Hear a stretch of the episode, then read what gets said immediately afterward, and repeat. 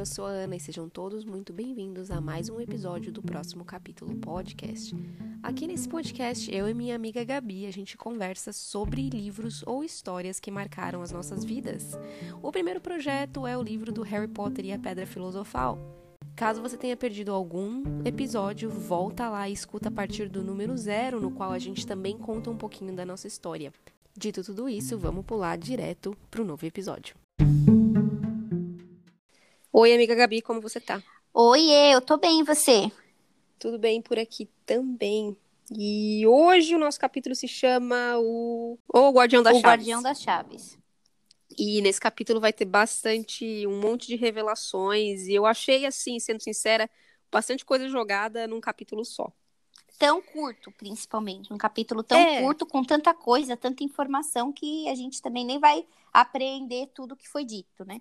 Então, lá no anterior, na verdade, lá no capítulo 3, que são as cartas para ninguém, a gente parou, né? Era o aniversário do Harry de 11 anos.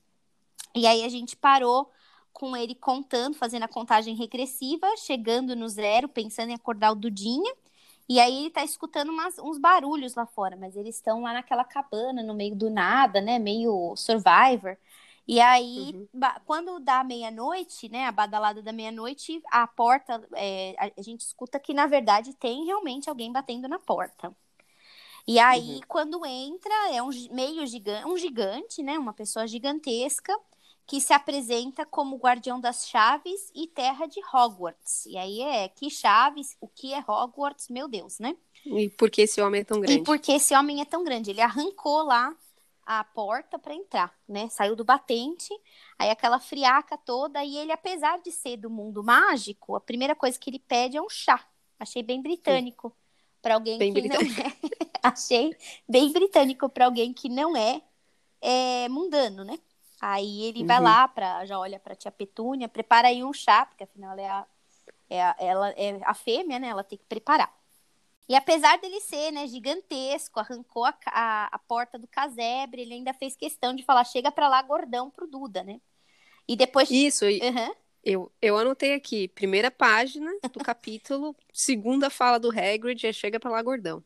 E depois, lá mais pra frente, ele ainda chama o cara de pudim de banha.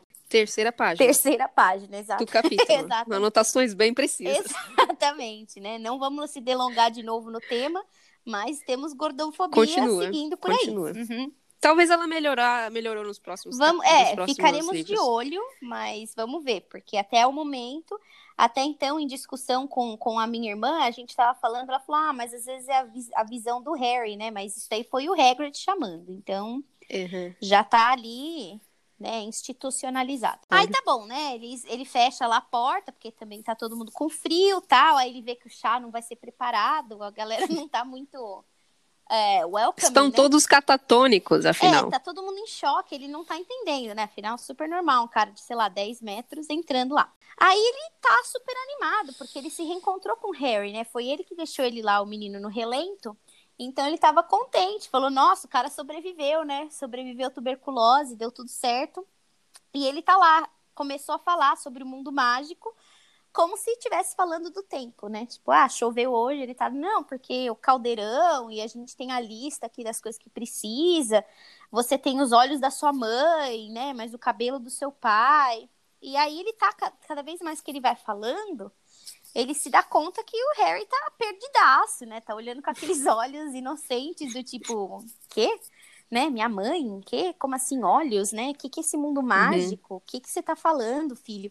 E aí ele tá lá, cada vez que ele vai falando, ele vai percebendo, ele começa a ficar muito irritado, mas assim, é anger management irritado, né? Ele tá em vias de queimar alguém ali, né? Ele tá, ele olha, ele tá muito irritado, ele não se abala tanto assim com relação ao Harry, mas ele queima, destrói a- os Dursley, né? Uhum. E aí, no capítulo anterior, a gente estava, né, super curioso para entender aqui que eram aquelas milhares de cartas que chegaram por métodos convencionais e não convencionais, que foram rasgadas, que viraram processador de comida, pararam no processador de comida. Finalmente, o Hagrid lê pra gente, né? Que é uma carta convite para o Harry se inscrever na escola de magia Hogwarts. E pedindo para mandar, é, mandar as suas corujas confirmando é, a inscrição. E aí o Harry, que já tava com aqueles olhos de perdido, fica mais perdido ainda, né? Tipo, o quê?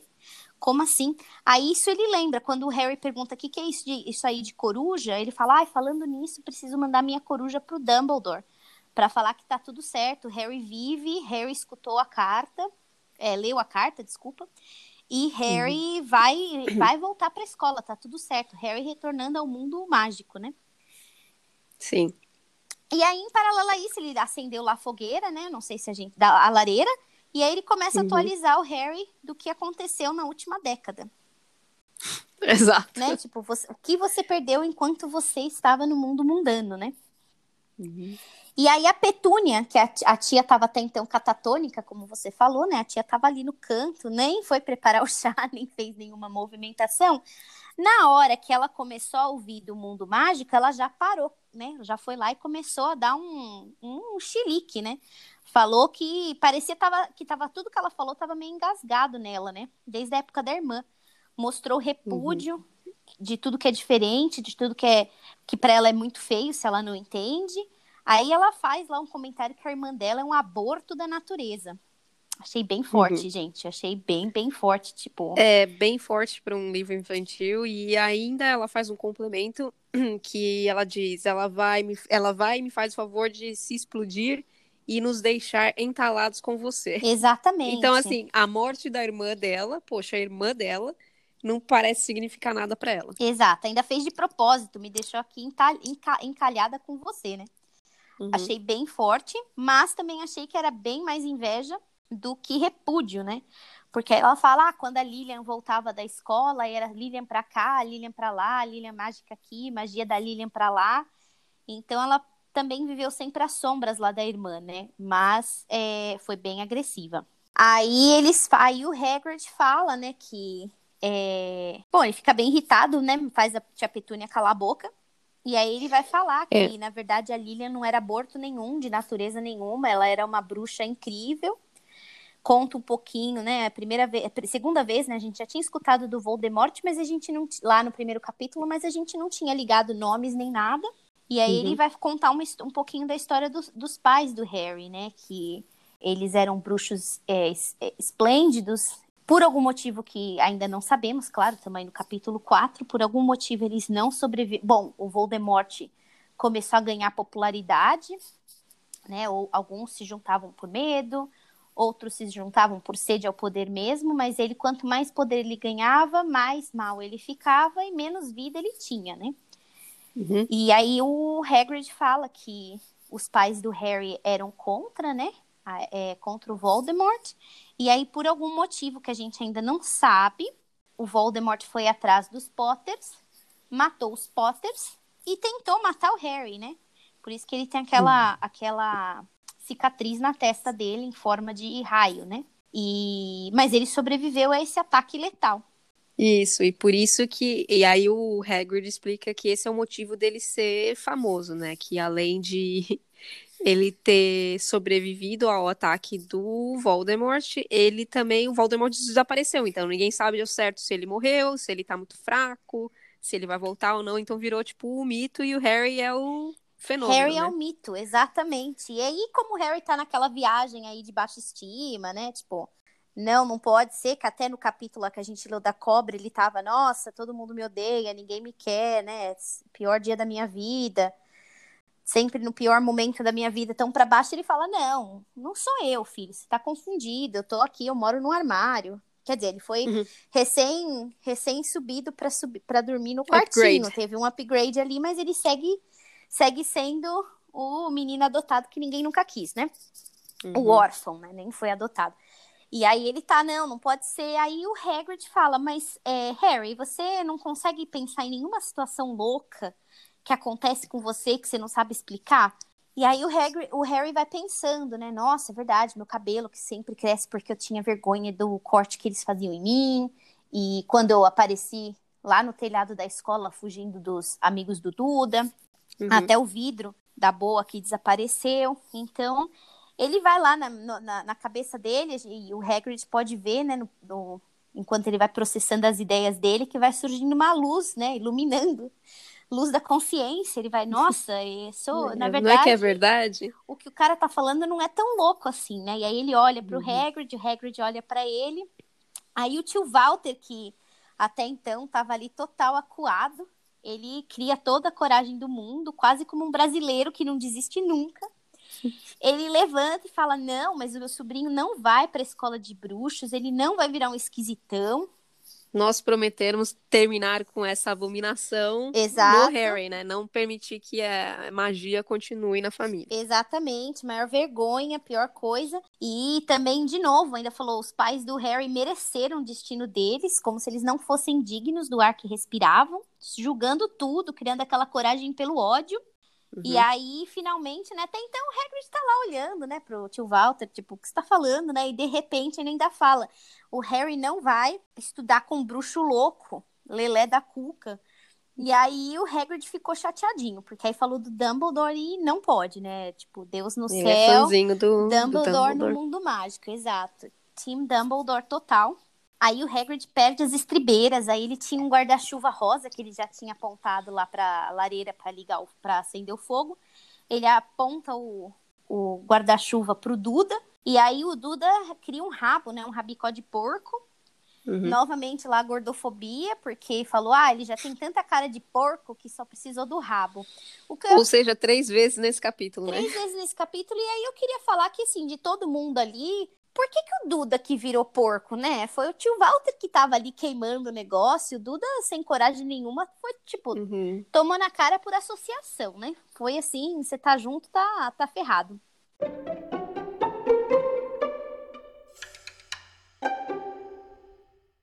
E aí também não ficou claro como que desaparece esse rabicó aí dele, ele vai ficar pra sempre com o rabo, vai ter que Feitiço cortar. temporário, vai, exato, vai ter que pa- passar por uma cirurgia, como que vai funciona? no veterinário cortar o rabo, ficou meio, ficou, não ficou claro, Hum. né?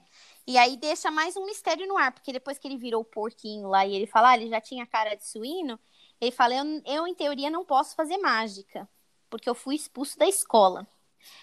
Mas ele não fala Hum. nada, né? O Harry ainda tenta, Harry curioso, fofoqueiro, cocota, né? Ele falou assim, nossa, mas por que que você foi expulso, né? E aí ele fala, não, não dá tempo mais pra isso, isso é uma conversa para uma outra hora, a gente já tem que ir, já tá muito tarde. E aí, agora, não- aí ele deixa aí, então, mais esse gancho aí pra gente, num, num dado momento do futuro, a gente espera descobrir o porquê que ele foi expulso e o porquê que ele não pode fazer mágica, mas o finalzinho desse capítulo a gente sabe que não tem volta, que a gente tá embarcando no mundo mágico, porque agora a gente vai começar a entender toda essa questão de do lado de lá, né? É, eu ia te perguntar, pergunta que não quer calar. Ele vai ou não vai com Hagrid para a escola de bruxaria, amiga? Olha, partindo do princípio que existem sete livros Sete livros. e estamos no capítulo 4, eu Poderia ser sete anos de convivência com os Dursley. É, não acho que teria tanto sucesso assim se ele ficasse com, com os Dursley. O final do capítulo é na casa, né? Eles não vão pra lugar nenhum. Ele termina ali com, com essa história do Hagrid é, ter sido expulso no terceiro ano e Não, ele fala, é, a última, a última parte ele empresta o casaco, um casaco que ele tava usando. Ele joga lá no Harry e ele fala: pode ficar com o casaco, não se, a- não se assuste, ainda tem uns ratinhos do campo aí dentro nos bolsos, mas a gente precisa ir porque amanhã a gente tem que ir pra cidade, tem que comprar os seus livros e o etc. Que a gente Hum. não sabe o que que é o etc, né? E aí a gente vai descobrir, o próximo capítulo é o Beco Diagonal, Uhum. que aí já começa a não fazer mais sentido nenhum, que é um beco diagonal, né? É verdade, eu não tinha parado pra pensar na, na frase. Então, é, agora não tem mais volta. Pelo que eu entendi ali, Harry vai partir com, com Hagrid, vai usar o casaquinho lá cheio de animais. E vai. E também ele ficou muito curioso com a questão da família dele, né? Já descobrindo que, na verdade, ele não é tão bem sozinho no mundo, e apesar de toda a humildade que ele tem ao longo dessa última década que Uhum. foi esfregada na cara dele, eu acho que ele também tem essa pontinha, né, de o senso de sociedades, de poder imaginar que tem algum lugar que na verdade as pessoas queiram ele, né?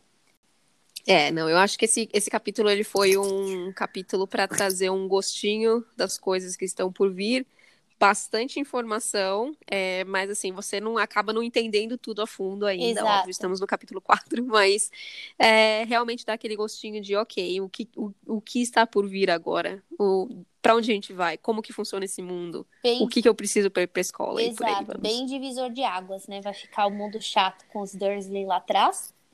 Uhum. E vamos entrar no mundo de magia que a gente não entende nada. Sim, sim. Então, capítulo 5, o Beco Diagonal, a gente vai conversar sobre ele no próximo episódio. Isso. Mas, antes da gente terminar, então, Darling, você quer contar pro pessoal quem vai ser o nosso convidado, o nosso primeiro convidado no episódio que vem? Nosso primeiro convidado nessa mesa de discussão é a minha irmã, que eu já tinha falado na apresentação do na nossa apresentação do podcast, ela que começou a ler os Harry Potter, os livros do Harry Potter primeiro que, que, que a gente, ela tem a idade do Harry Potter nos livros, né, assim que eles foram lançados, então cada livro que saía, cada presente de Natal que a gente ganhava, ela tinha que ler primeiro porque ela estava na idade, né? Tava se sentindo já ingressada na Hogwarts. Então, ela que ela tá aqui, nós estamos num feriado aqui dos Estados Unidos, ela veio passar as férias com a gente. Tempos de pandemia, não tem muito o que fazer, né? Então, é, já Uhum. sugeri a leitura, ela já leu. Então, ela já tá pronta para discutir com a gente esse beco diagonal, trazer os, os, os inputs, as opiniões e os, os comentários dela. E acho que vai ser interessante. Sim, sim, estou super animada. Sim, muita animação.